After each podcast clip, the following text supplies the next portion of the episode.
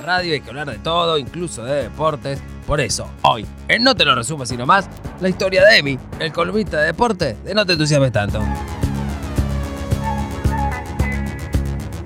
Emiliano Fernández es un niñato menemista que es periodista deportivo y que llega desde Buenos Aires a Ushuaia en el año 2012. Lo acompañan en sus aventuras fueguinas un simpático grupo llamado Los Inverosímiles, compuesto por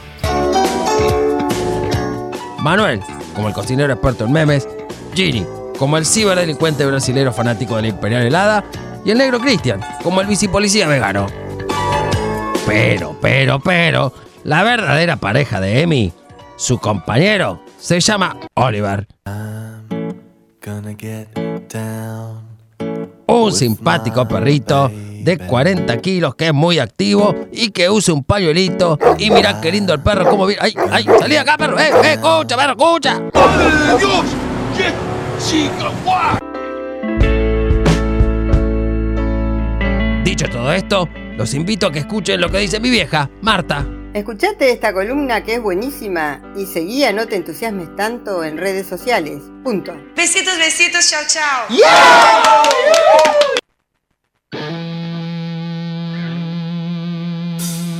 Hola a todos, yo soy el león.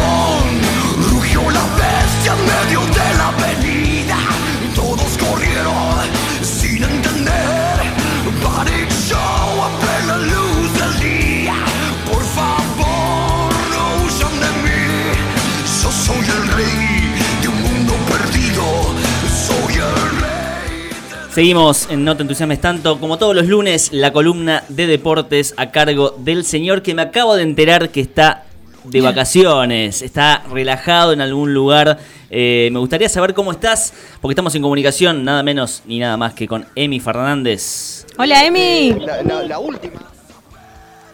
Hola Emi, ¿estás ahí? Emi está tan de vacaciones que dijo, vaya, ¿me gastan? Chau, listo, que les hable de deportes otro. No, ahí está, ahí lo veo. Yo lo veo por Twitch. Ah, ¿lo, ¿lo estás viendo? ¿Lo estás viendo? ¿Qué cara pone? ¿Nos estás escuchando? Porque no, no- no te escuchamos nosotros, Emi. Me parece que falta un poquito de volumen. No, no, yo estoy hablando normal. pero- Ah, ahí va, ahí va, ahí te escuchamos. Ahí va. Perfecto. ¿Cómo estás? ¿Cómo andan? ¿Todo bien? Muy bien, muy bien. Posta, me acabo de enterar de que estabas en, en días, eh, bueno, eh... No son vacaciones. Ah, ¿no son vacaciones? Dijo que un 40% de vacaciones. Yo la foto que vi, claro, la, un la- 30-40. la única foto que vi estaba tomando birra en el bar, así que... ¿Y cómo sería un 30-40 entonces? Estoy trabajando hasta las 5 o 6 de la tarde y como estoy en Buenos Aires, en la casa de mi mamá y en, rodeado de todos mis amigos, el resto de la- del día lo aprovecho tipo vacaciones. Ah, bien, bien, bien. Bueno. eh, Esa es la que va, hay que dedicarnos a otra cosa. Mira, nosotros Sí. estamos acá. ¿Y Oliver, eh, te, te acompaña ya? Sí, lo tengo atrás mío esperando para salir a la plaza. Muy bien. bueno, bueno, eh, al, único, al único lugar que no voy a poder llevar va a ser cuando saque entrada para los recitales de la reina. Bien ahí, bien ahí. Bueno, eh, y sí, sí, no, no- no queda otra. Eh, escuchame, Emi. Bueno, yo creo que sé por dónde vas a arrancar, pero bueno, no, no, no te quiero pisar porque empezó, empezó el bardo en, en el fútbol argentino, ¿puede ser? Arrancó el quilombo, vamos a mencionarlo de esa manera. Pero arrancó live, o sea, no pasó nada que, bueno, quizás alguna demora. ¿Cómo fue esa primera experiencia? La primera circunstancia, digamos, todo empezó el, el fin de, va, el jueves, porque es una fecha muy larga que arrancó todo la semana pasada.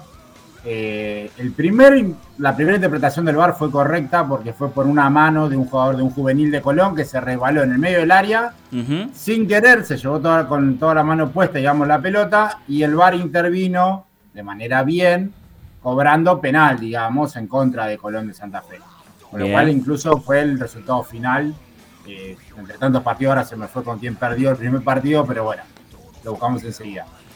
Hasta ahí venía bien. Luego el sábado, ya en el partido de Vélez, en el gol de Prato, del ex jugador de River, ahí se tomaron su tiempo para ver cómo, qué definían. Porque había un posible offside, una posible posición adelantada. Cuestiones que se tomaron prácticamente 10 minutos para definir ese gol. ¿Tan complicada era la jugada para definir?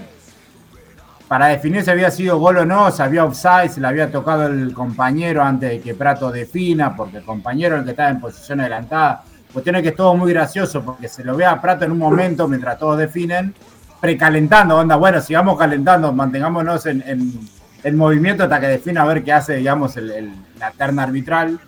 Así que 10 minutos para convalidar el gol de Prato. Después muy raro, ¿no? Festejar un gol 10 minutos después, para la hinchada, para el jugador, para los mismos relatores, digamos, en cancha, decir golpe, decir gol. O sea, cuando ya pasaron 10 minutos no te queda nada, ya fue después, no como cuando juegas con tus amigos o, amigas. Cuando ya está, saquemos y sigamos jugando, listo. Y- Nadie tiene ganas de gritar nada en su momento. Y no, ni hablar. Pero Eh, lo lindo vino, digamos, en el, el- después del sábado. Porque vino un gol que no habían convalidado para Defensa y Justicia, que mediante el VAR se, se- se vio que fue válido, fue el descuento en un gran partido de River, en un gran partido de Enzo Fernández, para mí, candidato a ir al Mundial, pero creo que hay un grupo muy cerrado para que se pueda meter en, esta, en este Mundial. Para, para, Y hablas del gol vino- de Defensa y Justicia que fue gol. Al final lo convalidaron. ¿Puede ser? Claro, no- sí, totalmente. Primero Ah, se dudó de un, de un penal, no penal. Digamos, River no tuvo situaciones de VAR, digamos, que, que tuvieran que llevar un mayor eh, tiempo de análisis. Las dos jugadas fueron más que nada con defensa y justicia. Un penal que primero se dudó si había sido penal. Para mí no fue penal en esa jugada que Armani choca con David Martínez y cae después el, delantero de defensa, que también se analizó y estuvo bien que no se cobrara. Y después, digamos, vino el gol que en principio no se iba a cobrar y sí fue, digamos, bien cobrado por el tema del offside, que hoy analizan hasta la punta de los dedos para ver si habilitan o no. Resultado final fue victoria de River, el equipo de Gallardo, digamos, se mantiene en puesto, digamos, para seguir en la parte importante de la Copa de la Liga. Y lo lindo vino lo que hablamos la vez pasada, ¿no? Esos penales dudosos que se van a empezar a cobrar y justamente fue a favor de Boca, ¿no? Este, en este caso, digamos, para mí no es penal. Para un casualidad, ¿no? Creo que, ni- creo que ni nosotros en, en el Cadic o en, o en la cancha de once lo cobramos jugando entre amigos. Tan así, mirá. Bien. Sí, para mí no es así. O sea, son esos agarrones, agarran todos. eh, Cómo me gusta esa objetividad. Muy, muy, muy que no, no, no tiene nada que ver, digamos. Para mí es, no podemos cobrar esos penales, pues matamos el fútbol directamente. Pero era el primer fin de semana de bar y vos adelantaste que esto iba a pasar, que algo así, algo Que algún turbio. grande iba a salir beneficiado. Claro. Bueno, fue el turno de Boca en este fin de semana en la bombonera. Le, le tocó, digamos, a, a Marcos Rojo que le hicieran el- ese pseudo penal. Lo transformó en gol. Y, digamos, por justicia divina, se durmieron Marcos Rojo y Rossi. Y En llegó el gol sacando del medio, no te puedo creer, otra vez. mitad de cancha, nos trajo malos recuerdos la bombonera. Y fue empate de, de- de Arsenal, digamos, en el 2 a 2 que terminó siendo definitivo. Eh, perdón, perdón. eh, a la gente que me está mirando por Twitch, o sea, mi, mi sonrisa de oreja a oreja no, no es por No la puedo ocultar. No, obvio, lo recuerda a fines de noviembre en la bombonera con el gol de Prato, justamente también ante Rossi. No, bueno, pero fue una fecha donde se consolidan de alguna manera algunos equipos. Sigue, sigue la gagoneta a full. Uno de los. Creo que está hasta jugando mucho mejor de lo que está jugando River, por ejemplo, que es uno de los mejores equipos eh, en la actualidad. Pero bueno, en, principio eh, es, es un gran arranque de este equipo de Racing. Sí, sí, es un gran momento del equipo de Gago. Había arrancado perdiendo 1 a 0 eh, frente al seguimiento de Licha López, que había regresado al cilindro, el ídolo máximo que hoy tiene en actividad, digamos, eh, la, la academia. Eh, y fue, digamos, 4 a 1 finalmente. Fue gran victoria para el equipo de Gago, que hoy se empieza a dudar qué va a pasar porque ya le dan el alta a Cardona. Y hay que ver qué pasa, porque estamos en un gran ritmo. Este Racing no para de ganar desde que se lesionó Cardona. Incluso él sale eh, previo al partido de River, logran el empate, arranca a jugar a los 15 minutos del partido siguiente, se lesiona y Racing empieza a encadenar victorias.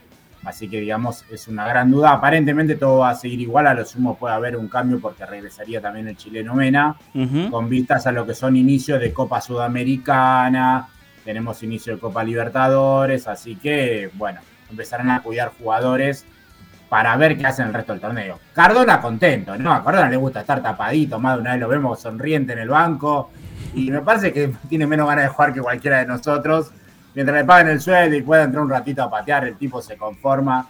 Así que creo que no va a tener mayores problemas Gago. El último detalle del bar que iba a aclarar, digamos, pasó también en Rosario, fue Newell's Platense. También en una situación parecida a lo que fue el penal a favor de Boca. Pero bueno, en el caso del conjunto de Vicente López, hizo que su técnico presentara la renuncia luego de la derrota ayer en el Coloso de Marcelo Bielsa. Bien. Eh, bueno, hablando de Racing, pasó algo muy particular, muy peculiar luego del partido en una declaración de uno de los jugadores. eh, creo que fue Sigali. Si querés comentar algo. Podemos escuchar un pedacito A también, ver. ¿eh? Sí, dale. Excelente. Leo Sigali. Bueno, Leo, eh, tuviste una muy clara eh, cuando el partido todavía estaba 1 a 0 abajo ustedes para, para tratar de empatarlo. Eh, la verdad que no me acuerdo. Bueno, no, no recordás la jugada.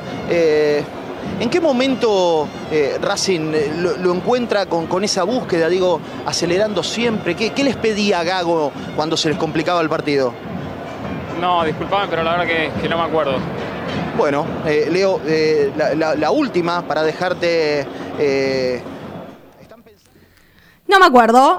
No, no se acordaba prácticamente de nada, Sigali. Parecía que, que, no sé, tenía alguna, alguna bronquita con el periodista de turno. ¿Qué pasó ahí? Sí, el, el periodista totalmente sorprendido y, ahí- y automáticamente, posterior a las declaraciones del central de Racing, hubo lluvia de memes. Claro. Que fue inmediato, digamos, ¿qué pasó? Bueno, ¿qué pasó Racing y el mismo Sigali? Salieron a explicar que es una campaña de preventización contra el mal de Alzheimer, digamos, en la cual él se expresó de esta manera, de no recordar lo que pasaba, eh, dando un mensaje directo, digamos, para que haya concientización, digamos, en el público en general. Mira vos. Me parece una gran movida, digamos, una, un- algo muy bueno de parte del jugador y de Racing mismo. eh, solamente que el mismo periodista no lo entendió, ninguno lo entendió cuando lo vimos. Pero bueno, vale la aclaración, digamos, y creo que es un gran gesto, digamos, en este caso de, de- de Racing como institución, bajándoselo a uno de sus principales referentes.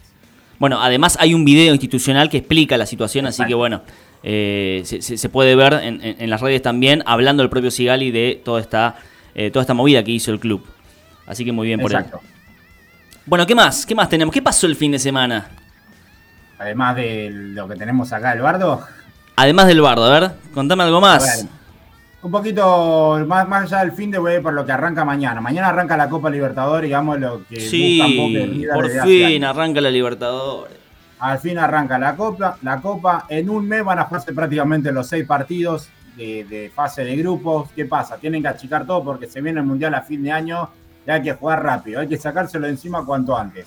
Así que mañana debuta Boca en Cali contra uno de los equipos que peor momento en la actualidad, digamos, de la Liga Colombiana, con varias bajas, con obviamente con distintos problemas que atrae de- luego del empate local, con muchos suspendidos, Villa, Rojo, la lesión de izquierdos, Pavón que no fue inscrito, pero tiene problemas porque anotaron almendra, pese a que Bataglia no quería. Este, siempre hay algo para hablar de Boca y ese, ese tema interno, esos manejos de puterío que suelen surgir. Este, con todo eso, digamos, Boca viajó ya a Cali. Mañana, nueve y media de la noche, hora argentina, va a ser el debut del equipo de Batalla. Vuelve Benedetto, vuelve Romero, digamos, de los grandes nombres que tiene, eh, para darle, para iniciar este, esta tan preciada séptima copa que busca el equipo de la Ribera. Después de hace más de 15 años, ¿no? De la última que logró consagrarse. En tanto, River va a jugar en Perú, en Lima, frente a Alianza Lima, que es el equipo que más participaciones consecutivas tiene de Perú, pierde todos los partidos. O sea, no le va muy bien, digamos. Alianza eh, Lima. Es el- siempre va como el campeón de Perú y llega a la Copa y pierde todo. Increíble estos muchachos. Pero bueno, River va, es uno de los grandes candidatos, obviamente, también, junto con Boca y los tres equipos brasileños, Flamengo, Palmeiras, Atlético de Mineiro, son los cinco grandes candidatos a quedarse con la Copa. River el miércoles también, nueve y media de la noche, hora argentina. ¿Tenés algún Va a- favorito, Emi? Yo creo que va a quedar principalmente entre los brasileños. Bien. Este, me parece que el tema de las inversiones eh, los hacen, digamos, tener un salto mayor de calidad. Lo vienen demostrando en los últimos dos años, por lo menos, donde han metido los cuatro finalistas. O sea, ni siquiera ni Boca ni River llegaron a darle competencia para llegar a la final. Los últimos tres campeones son brasileños. Así que desde el River Boca en Madrid, digamos, de ahí para acá son todos brasileños. Flamengo y Palmeiras bicampeón. eh, lo justifican, digamos, ¿no? A la hora de las apuestas. ¿Y en qué zona lo fleteás entonces? A Boca y a River. No, yo creo que a cuarto de final tienen que llegar tranquilamente. Después, obviamente, según los cruces, cómo se den, eh, va a ver qué pasa. Bien, bien. Bueno, eh, un parrafito aparte porque tuvimos un semifinalista argentino en un Master Series, uno de los más importantes, quizás el más importante, que es Indian Wells. Exacto, Cherundolo, digamos, llegó a semifinales, subió, subió más de 50 pu- puestos en el ranking de ATP, hoy se ubica en el puesto 51. Estaba fuera de los aproximadamente. 100 y ahora está casi cerca del top 50. Exactamente, gran, gran momento de, del jugador. No me acuerdo la de dónde, si es cordobés, no me acuerdo. Pero es de una familia, digamos, de deportistas. Claro, el hermano El también es... también es tenista y, y la hermana juega en las Leonas. Bien, bien. Es de Buenos Aires, es de Buenos Aires. 23 Es de años tiene eh, Francisco en este caso. Francisco. Bien. Sí, digamos, eh, es un buen momento, digamos, para lo que es el resurgimiento del tenis, después la despedida del Potro y el Peque Schwarman que se mantiene ahí entre los 20, digamos, pero no termina siempre de dar el gran salto. Eh, es una buena aparición para este tenis alicaído, ¿no? De argentino, que bueno, que de la mano de Coria avanzó en su momento en la Copa Davis y bueno, a esperar la ronda final y que mientras tanto, digamos, estos tenistas nos vayan dando buenas sensaciones, ¿no? Bien, el torneo lo terminó ganando eh, un jovencito español, Alcaraz, que es eh, cosa seria, parece. La gran promesa después de Rafa Nadal, digamos, que tienen los españoles, hoy se ubica en el puesto número 11 del ranking ATP, digamos, y en España lo dan como el sucesor de Rafa. Bien. Y bueno, eh, ¿cómo le fue a Messi este fin de semana? Messi ganó, por suerte, no lo silbaron, hizo un gol, eh, se lo vio contento abrazándose con Mbappé, que la rompió toda, con Neymar, que volvió a tener un gran partido. Lo chiflaron a Pochettino en el PSG, esta vez, se la agarraron con el técnico argentino. Así que bueno, Messi volvió al gol, por suerte. Hoy, lo, hoy Antonella subió videos donde está jugando con los chicos. Qué lindo, me "Leo, encantan Messi esos Siempre tan los pibes". competitivo, Messi. ¿eh? Ah, Hasta con los pibes. Increíble. La mujer reprochándole diciendo, deja ganar a los chicos. O sea, Es un nene más, un nene más. Leo ganándole a sus propios hijos es algo increíble. Digamos. El video es hermoso, donde están todos pateando, queriendo que, que uno de los más chicos haga el gol. No lo podían hacer y dijo, bueno, está bien, lo hago yo. Bueno, eh, vamos al manigiómetro, por favor, eh, porque obviamente estamos manija por el Mundial Qatar 2022.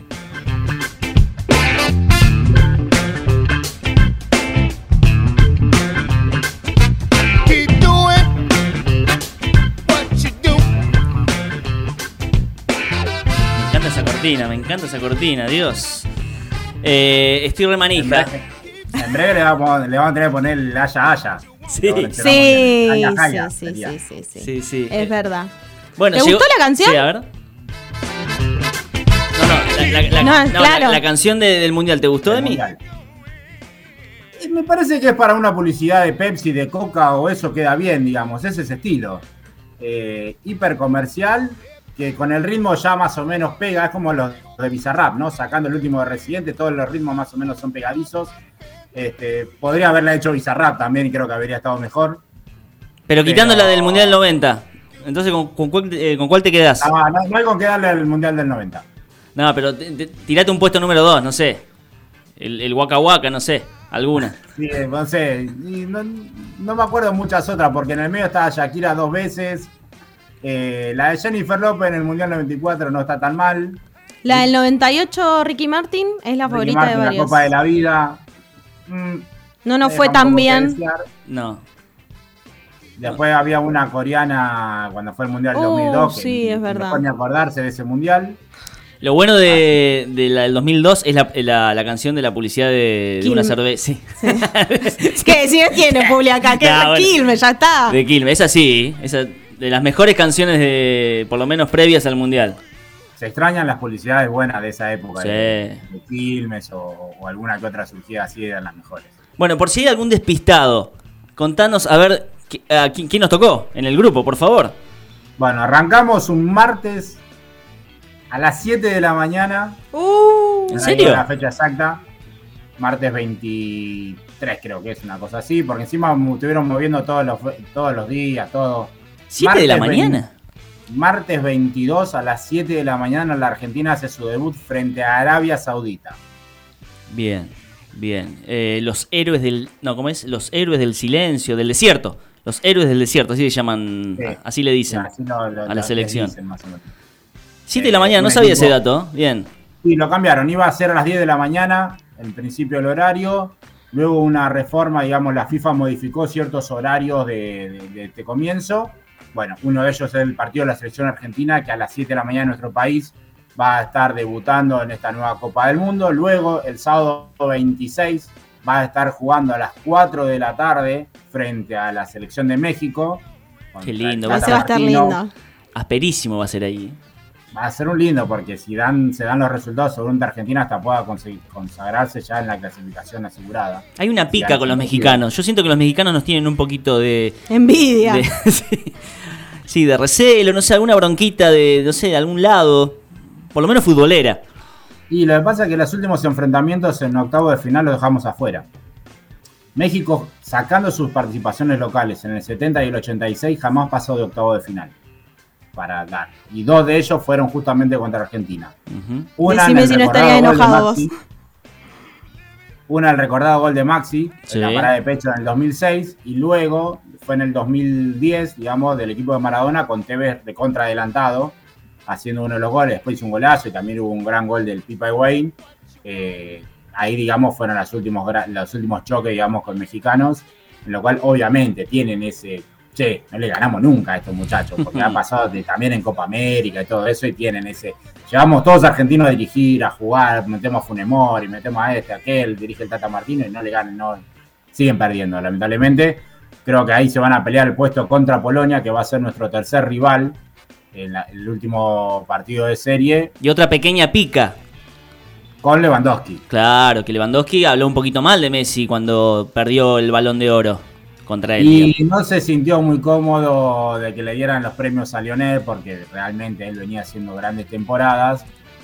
Después él ganó, digamos, la, la- la bota, el premio de Best por FIFA por dos años consecutivos. Pero bueno, el balón de oro, el más reconocido y el más histórico lo tiene Lionel, así que el polaco LTA diría Diego Armando, este, la tiene adentro, no le queda otra que bancársela. Y bueno, ver qué pasa, digamos, cuando, cuando choque, no pasa nada, se van a saludar sin problema, digamos. Y ver qué pasa con esta selección argentina que ya tiene confirmado su lugar de, de concentración, que va a ser en una de las universidades principales de Qatar, ahí en Doha, donde va a compartir concentración con la selección de España. Mirá. Distintos lugares, totalmente apartados uno del otro, pero ambas selecciones van a estar en el mismo lugar. Hay que tener en cuenta que dos, se va a jugar todo el mundial en Qatar, que es como jugarlo en una sola provincia prácticamente para lo que es Argentina. Entonces todos los estadios están todos cerca, todos los lugares de concentración están todos cercas. Van a modificar las habitaciones y los centros de entrenamiento para que se sientan cómodos cada equipo, pero van a meter ahí las 32 selecciones de uno. Bien, por último, no sé si es muy temprano, Juli, para eso, pero eh, algún pronóstico, eh, falta un montón, la verdad que faltan creo que 7, 8 meses para que empiece el Mundial, pueden pasar un montón de cosas, pero algún pronóstico de lo que se ve hoy, de lo que se palpa hoy, eh, quitando, bueno, el, el- el nivel de la Argentina, algún equipo que te pueda sorprender o que tenés expectativa. La realidad es que, digamos, yo creo que Brasil y Francia parten como favoritos. Eh, por nombres y por actualidad. Eh, me parece que Alemania está en reconstrucción, al igual que Inglaterra, tiene buenos nombres, hizo una buen, buena euro. No le tirás fichas Podrían- a Chile, entonces. Y de Chile la va a estar peleando ahí con Italia. Bien, bien. A ver quién tiene el mejor cable para claro, el partido. Claro, claro. Eh, así que pones a Brasil por encima de nosotros, bien. Y cábala, no hay que decir Argentina. Claro, no, hay que anular Mufa. Sí. Hay una, hay un video de TikTok que se viralizó que da los resultados, que quién eliminó a quién y quién fue eh, ganando la Copa del Mundo. Y lo voy a pasar en el grupo para que lo vean, después lo voy a subir en las redes sociales. Pero por cómo vienen y quién eliminó, la verdad que te la debo, los equipos, las, pero da como favorito ese resultado que tiene como cinco selecciones anteriores, Sí. Argentina. Argentina. Bien. Ahora lo Victoria a 2 pasar. a 1 en la final. Pone. Ay, más manija que esto.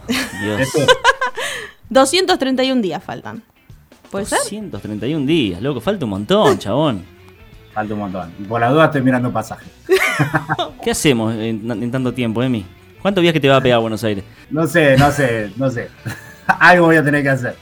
Bueno, muchas gracias. Chau, Emi. Chau, chau.